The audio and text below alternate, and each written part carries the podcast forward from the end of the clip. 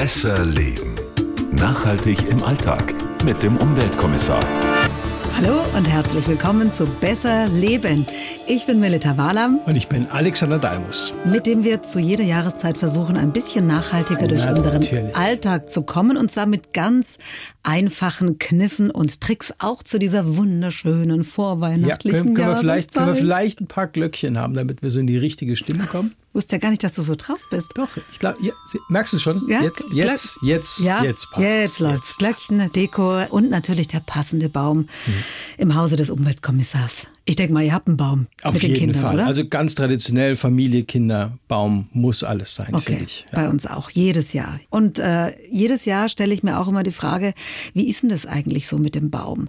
Irgendwie habe ich oft ein schlechtes Gewissen, wenn ich dann Hm. hinterher diese Massen von Bäumen sehe, die dann wieder entsorgt werden müssen. Und man hat auch im Vorfeld immer so viele Hiobsbotschaften, Pestizide, Achtung, äh, Wegwerfbaum. Kann ich alles, verstehen. Nicht so toll. Deshalb sind wir ja hier zusammen und wir werden es auch angehen, aber wir finden für dich und auch natürlich für euch noch einen schönen Baum, einen, der gut natürlich ist fürs Umweltgewissen. Muss er perfekt aussehen eigentlich? Nein, ich Hm. will den Mitleidsbaum. Okay, gut. Dann kommen wir da am Ende drauf zurück. Da habe ich was für euch. Sehr schön. Und bis dahin haben mich viele, viele Fragen an dich, mein Lieber. Gut zu wissen. Wie viele Christbäume werden pro Jahr überhaupt verkauft? Ich habe mal gelesen, 30 Millionen oder so. Ja, genau. Also mittlerweile sind es äh, sogar mehr als 30 Millionen. Da muss man dazu sagen, also nur um das mal einzuordnen, früher war es halt so, dass äh, diese Christbäume aus dem Wald rausgeschlagen wurden. Da war das Schlagen von so einem Christbaum, Weihnachtsbaum eben deshalb, damit man so ein bisschen Licht und Luft in den Wald gebracht hat. Also das hat zur Waldpflege dazu gehört, aber das reicht natürlich bei weitem nicht mehr. Der beliebteste Baum im Wohnzimmer ist natürlich, das weiß sogar ich, die Nordmantanne. Stimmt. Wenn du mal angeben willst, kommt übrigens aus dem Kaukasus, ja, und heißt deshalb Nordmann, weil diese Tanne sozusagen entdeckt worden ist von einem Alexander von Nordmann. Das war ein finnischer Botaniker. Diese Nordmann-Tanne ist ja deshalb so beliebt, weil diese Nadeln so festhalten. Ne? Also Ja. früher waren es zum Beispiel eher Fichten, die in den Wohnzimmern standen, aber die Nadeln halt. Diese Nordmann-Tanne, die steht da wie eine Eins und hält diese Nadeln fest. Ja, die sind noch meistens ein bisschen buschiger als die Fichtennadeln, finde ich. Die sind ja eher so ein bisschen länger. Und äh, als Schwäbin weiß ich allerdings, dass die Fichte ein bisschen billiger ist Ja. und die Nordmantanne dafür teurer. Ich glaube, so der Meter kostet da zwischen 18 und 24 Euro. Ist eigentlich relativ stabil, ja. Also bleibt seit Jahren äh, gleich. Die Fichte, da hast du aber recht, äh, kostet sogar so ein Drittel weniger, wenn nicht sogar fast die Hälfte weniger. Aber trotz allem, es muss in den meisten deutschen Wohnzimmern eine Nordmantanne sein. Meistens jedenfalls. Weißt du übrigens, wie groß so der Durchschnittschristbaum ist im deutschen Wohnzimmer? Schätz mal. Muss mal überlegen, ich bin 1,62, ihr Männer seid ja größer und ihr wollt meistens einen großen Baum. Ja. Ja, so Ja. 1,80, 2 Meter. Nee, mittlerweile hat man sich ein bisschen verkleinert, so 1,50 bis 1,70 Meter.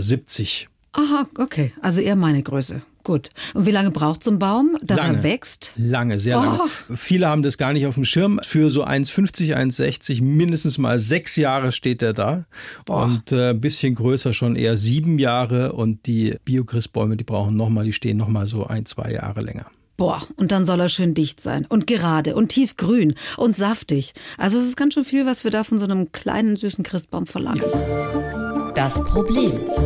Schauen wir uns erstmal das mit den Pestiziden an. Darüber haben wir vorhin schon kurz gesprochen. Hört man ja immer wieder, dass da Giftstoffe drin sein sollen in den Christbäumen. Wie problematisch ist denn das? Der steht ja letztendlich nur zwei, drei, vier Wochen bei mir im Wohnzimmer. Also das stimmt. Diese Untersuchungen gibt es. Die macht äh, zum Beispiel der Bund Naturschutz, der BUND, alle paar Jahre mal äh, stichprobenartig. Es wurde bislang auch immer was gefunden, aber es wird auch weitgehend nichts wirklich gesundheitsgefährdendes gefunden. Also das heißt, Pestizide sind nachgewiesen, aber nicht in einem Bereich, wo man sagen würde, da muss man sofort äh, die Bäume aus dem Verkehr ziehen. Was man aber auch nicht weiß, dieser Baum, du sagst schon, der kommt ja äh, im Winter rein und dann hat man den im Wohnzimmer stehen.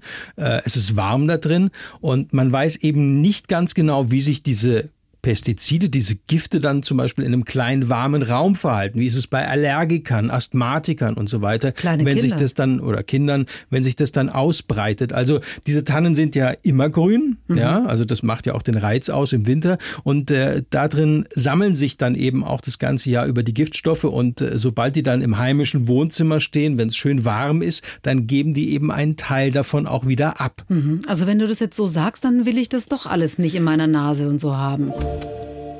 man sollte auch als Verbraucher darauf achten, woher kommen diese Bäume eigentlich. Wieso, woher kommen denn die Bäume alle? Also gerade jetzt mal die Nordmantanne. Also jeder zehnte Christbaum, und das ist äh, bei 30 Millionen dann schon eine ganze Menge, der in Deutschland verkauft wird, der kommt immer noch aus dem Ausland, vor allen Dingen Dänemark oder auch andere Nachbarländer. Und äh, da kann ich mir gerade mal zum Beispiel jetzt in Bayern ausrechnen, da ist ein langer Transport äh, notwendig.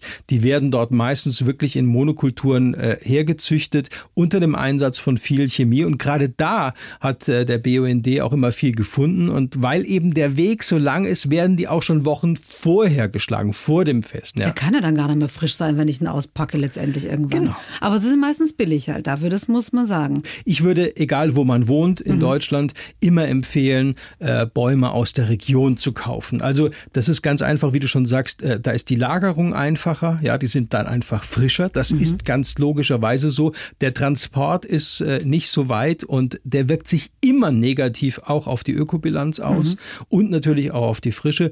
Und äh, ich habe mir da einige konventionelle Betriebe äh, gerade auch in Bayern schon mal angeschaut. Ich würde sagen, da wird immer eigentlich sauber gearbeitet und da lohnt sich dann auch mal vielleicht ein paar Euro mehr auszugeben für diese Qualität mhm. dann auch. Gibt es dann auch irgendwie so ein Siegel, woran ich zum Beispiel erkenne, dass das ein Baum aus Bayern ist oder wenn ich in Hessen bin, ein Baum aus Hessen, also aus der Region? Also im Freistaat zum Beispiel, da gibt es den äh, Verein Bayerischer Christbaumanbauer e.V., da haben sich alle zusammengefunden äh, und da gibt es dann auch ein Herkunftszeichen, das nennt sich Bayerischer Christbaum, der steht eben dann für frische Weihnachtsbäume aus Bayern. Und da wird zum Beispiel dann verlangt, dass alle, die unter diesem Herkunftszeichen dann züchten, dass die eben ausschließlich Bäume züchten, die nach dem 15. November, also nicht ganz so früh oder nach Vollmondkriterien, also drei Tage vor dem, äh, lass mich kurz überlegen, 11. Vollmond im Jahr gefällt worden sind. Das sagt mir jetzt gar nichts. Was hat das naja, mit dem das Vollmond zu tun? Vollmond ist halt, das, das orientiert sich oder das geht auf eine alte Bauernregel zurück und die sagt eben, dass Tannenbäume, die drei Tage vor dem 11. Vollmond im Jahr geschlagen werden, was tun? Nicht nadeln. Ja. Ah. Ihre Nadel nämlich bis ins neue Jahr behalten. Und das steckt dahinter. Und deshalb ist dieser Stichtag 15. November oder drei Tage vor dem 11. Äh, Vollmond im Jahr so wichtig. Meine Güte, dann werde ich also mal beobachten, äh, wie der Baum da noch ausschaut an Heilig Drei König. Oder vielleicht hält er sogar bis Maria Lichtmess. Eben. Ne? Vergleichen wir mal. Also, wir haben uns jetzt schon mal ganz schön gut vorgearbeitet, finde ich lieber auf Qualität achten, auch wenn man es vielleicht nicht so dicke hat. Man muss ja natürlich immer auch ein bisschen auf das Geld in der Tasche achten. Dann vielleicht nicht den 2 Meter Baum nehmen, sondern eher den 1,30 Meter Baum, aber dafür ist er aus der Region. Und äh, das Ganze allein schon wegen des langen Transports. Ja, da ist er also, einfach frischer und, und, und man muss sagen, wir haben dann auch länger was davon. Ja, man könnte natürlich auch einfach einen Biobaum nehmen. Klar, also sicher eine gute Wahl, da spricht überhaupt gar nichts dagegen. Also es stimmt, äh, die strengsten Kriterien, äh, gerade was die Siegel angeht, die werden von den ökologischen Anbauverbänden dann vergeben, wie Bioland zum Beispiel, Demeter oder Naturland, wie sie alle heißen. Und diese äh, Betriebe, die zertifiziert sind, die arbeiten eben dann zum Beispiel garantiert ohne Kunstdünger und äh, habe ich auch gelernt, zum Beispiel Blattläuse werden dort bekämpft mit äh, angerührtem Molkepulver und das vertreibt die Blattläuse äh, durch diese Milchsäure, die da drin ist. Und das machen diese Bio-Christbaum Bauern alle von Hand quasi. Man lernt viel Wahnsinn. dazu ja. als Umweltkommissar. Nicht schlecht. Die dürfen also keinen Dünger einsetzen. Ja, ja, Und, und auch Pestizide sind bei Biozüchtern tabu. Aber wie kriegen die dann diese tiefgrüne Farbe bei den Nadeln hin? Bei den Christbäumen wird da zwischendrin so mit sogenannten stickstoffbindenden Pflanzen gearbeitet. Also auf diesen Feldern, auf diesen Monokulturen werden zwischen diese Christbäume stickstoffbindende Pflanzen ja, eingesetzt. Ja, das sind, das sind halt Pflanzen, die ziehen, so, so musst du das ungefähr vorstellen, ganz vereinfacht, die ziehen sozusagen den Stickstoff, den es gibt in der Luft, mhm. ja, äh, raus und dann verarbeiten die den, geben ihn in ihre Wurzeln dann wiederum rein und dann wird er im Boden sozusagen schön verteilt. Zum Beispiel weißer Klee oder roter Klee, das sind so Pflanzen, die, die als stickstoffbindend gelten. Was die werden da eingesetzt. Weißt. Was du alles weißt. Also Fall gelöst, Umweltkommissar, gehen wir nach Hause, wir kaufen alle einen Biochrist. Christbaum. Leider ist es nicht so einfach, weil, also muss man auch ganz klar sagen, diese Christbäume aus streng ökologischem Anbau, die reichen noch nicht mal ansatzweise aus, um die Wohnzimmer mit, mit Christbäumen zu bestücken. Nur ein halbes Prozent oder sowas, ähm, die da jedes Jahr verkauft werden, die tragen überhaupt ein Biosiegel. Ein halbes Prozent? Ein halbes Prozent von 30 Millionen. Jetzt kannst du selber ausrechnen. Das machen wir dann später, aber, äh, aber die kann ich ja letztendlich überall kaufen. Ja, in Bayern muss man sagen, ist der Anteil äh, der Verkaufsstellen von Öko-Christbäumen auch relativ hoch, so 150 in ganz Bayern. Deutschlandweit gibt es ungefähr 750 Bio-Verkaufsstellen von äh, diesen Öko-Christbäumen, aber das reicht trotzdem insgesamt nicht, um diese gesamte Nachfrage zu befriedigen. Mhm. Und die kosten natürlich auch mehr. Also der Preisdruck ist enorm, sowohl bei den konventionellen, muss man sagen, wie auch bei den nachhaltigen. Eigentlich zum Beispiel wäre ein Bio-Christbaum natürlich um einiges teurer, aber das können sich die meisten Biozüchter gar nicht erlauben, weil sie sie sonst nicht verkauft kriegen. Mhm. Das heißt, sie, sie machen es dann absichtlich ein bisschen billiger, als sie eigentlich. Die müssen eigentlich 2 Euro, 2,50 Euro, hat mir ein Züchter gesagt, mehr kosten. Das kann er sich aber gar nicht erlauben, weil er sonst im Markt blöd dasteht. Okay. Ja. Das heißt, Klartext, ähm, wenn wir als Verbraucher höhere Qualität wollen, dann müssen wir, wie bei Lebensmitteln auch letztendlich, bereit sein, ein bisschen mehr zu zahlen, aber dafür fällt halt dann der Baum vielleicht ein bisschen kleiner aus. Also das gilt nicht nur für Christbäume, aber eben hier besonders. Gibt es neue Ansätze? Was mir in den letzten Jahren aufgefallen ist, weiß es genau, weil es eine Freundin letztes Jahr gemacht hat, ist ein Christbaum im Topf. Also die hat sich bei äh, so einem Gartencenter so einen äh, Baum geholt da schnauft er schon. Ja, weil die kannst du dann ist, wieder auspflanzen ja, oder die werden dann abgeholt, und ja, das bleiben klingt, dann stehen. Das klingt ja alles ganz super. Die Realität sieht eben ein bisschen anders aus. Also erstens. Okay, klär uns auf. Eine Nordmantanne in einem Topf ist furchtbar für die Nordmantanne erstmal, aber auch für den, der sie kauft. Ja, das Weil, hat 80 Euro gekostet. Ja, äh, äh, aber so eine Nordmantanne ist eigentlich gar nicht für einen Topf ausgerichtet, weil die haben solche Pfahlwurzeln, sagt man. Ja, also die, die gehen sehr tief rein und mhm. äh, da müssen diese Wurzeln dieser Nordmantanne, die müssen nämlich vorher beschnitten werden, so kopiert sozusagen, mhm. damit die überhaupt in diesen Topf reinpassen. Die können sich da aber gar nicht richtig ausbreiten. Der Sinn des Ganzen ist ja, warum hat ihn eine Freundin gekauft im Topf? Ja, weil sie gedacht hat, dass es nachhaltiger ist einfach. Das äh, klang so, als würde er wieder kann. ausgepflanzt. Ja, eben, aber diese Nordmantanen, also in diesen Töpfen äh, kannst du nirgendwo hin mehr pflanzen, weil die gar nicht diese Wurzeln mehr haben, um sich überhaupt zu verankern. Okay. Also Nordmantanen, kann man sich schon mal merken, sind für Töpfe eigentlich nicht geeignet. Okay. Wie ist es mit anderen? Wir haben vorhin auch über Fichten, die Fichte gesprochen. Fichten äh, schon eher, also die, die sind da so ein bisschen flexibler, sage ich jetzt mal. Aber Fichten sind wahnsinnig zickig. Also wenn die, also die Fichte an sich ist zickig. Die sind echt zickig. Hast du einen grünen Daumen? Nein, leider Dann gar lass nicht. Die Finger, lass die Finger von dem Christbaum im Topf, wirklich wahr, weil nicht zu feucht, nicht zu trocken. Auf gar keinen Fall zu früh ins Wohnzimmer reinholen. Also diese Wärme und dieses Austrocknen und so weiter mögen die gar nicht. Diese Dinger im Topf sind auch wahnsinnig schwer. Also muss ja, man sich total. Mal über, ja, muss man sich auch überlegen, ob man die ohne Gabelstapler da ins Wohnzimmer reinkriegt. Also das sind so ähm, Sachen, die muss man sich echt gut überlegen. Also Nordmontane im Topf würde ich abraten davon. Fichte wenn man einen grünen Daumen hat und ein sehr gutes Handling mit Pflanzen aller Art, würde ich sagen, okay, versuchen Sie es mal. Mhm. Also wenn er das früher überlebt, Daumen hoch. Okay, wir brauchen was anderes. Der Clou. So, mein Lieber, du wolltest uns noch einen besonderen Tipp geben für den Christbaum der Herzen.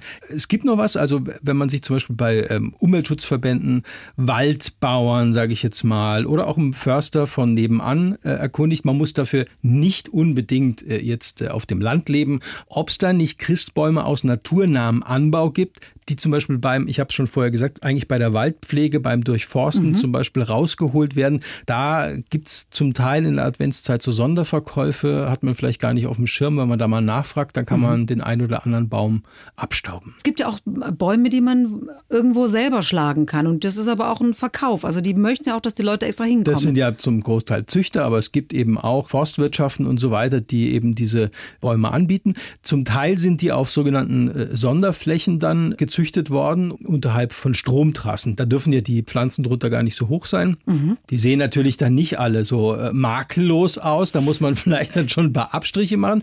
Aber, das sagen zum Beispiel auch die äh, Umweltverbände, die haben dann eigentlich fast schon Ökostandard, weil die stehen halt einfach nur rum, wachsen und werden dann, wenn sie zu hoch sind, wieder geschlagen und dann eben dann verkauft. Und man hat eigentlich dann einen Biobaum bei sich zu Hause stehen. Also das ist für mich sowieso der schönste Christbaum überhaupt. Wir fahren mit den Kindern immer raus, schlagen den Christbaum selber. Das ist oftmals so ein Mitleidsbäumchen, der schaut irgendwie völlig zerrupft aus in alle Richten.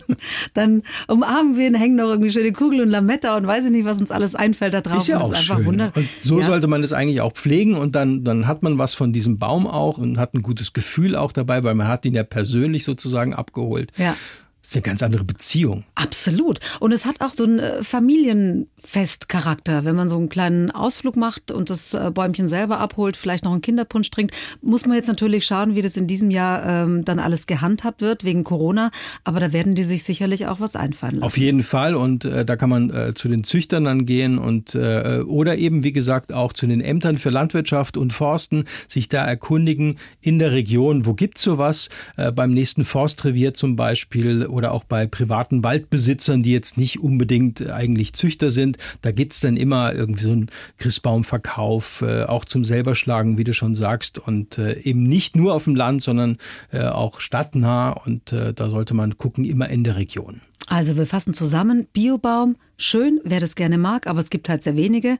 Wichtig wäre ein Baum oder Bäumchen aus der Region, einfach weil das ähm, ein gutes Gefühl hinterlässt und weil wir wenig CO2 hinterlassen letztendlich. Habe ich es gut zusammengefasst, oder? Perfekt, besser hätte ich es nicht Meine Güte, das waren jetzt aber trotzdem ganz schön viele Infos. Und wenn man es nochmal nachlesen möchte, einfach reinklicken unter bayern1.de slash besserleben und da freuen wir uns auch über Weihnachtspost. Und natürlich auch über Ideen. Also Ja. Anregungen oder auch Kritik an der Ja. Milita natürlich. Vor allem am Umweltkommissar, hallo? Dann wissen wir eben, was wir noch besser machen können. Gerne schreiben unter äh, besserleben.bayern1.de.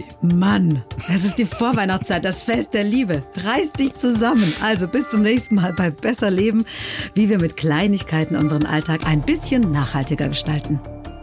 Besser leben. Nachhaltig im Alltag mit dem Umweltkommissar. Wenn ihr Fragen habt oder Ideen oder auch Kritik, gerne an besserleben@bayern1.de.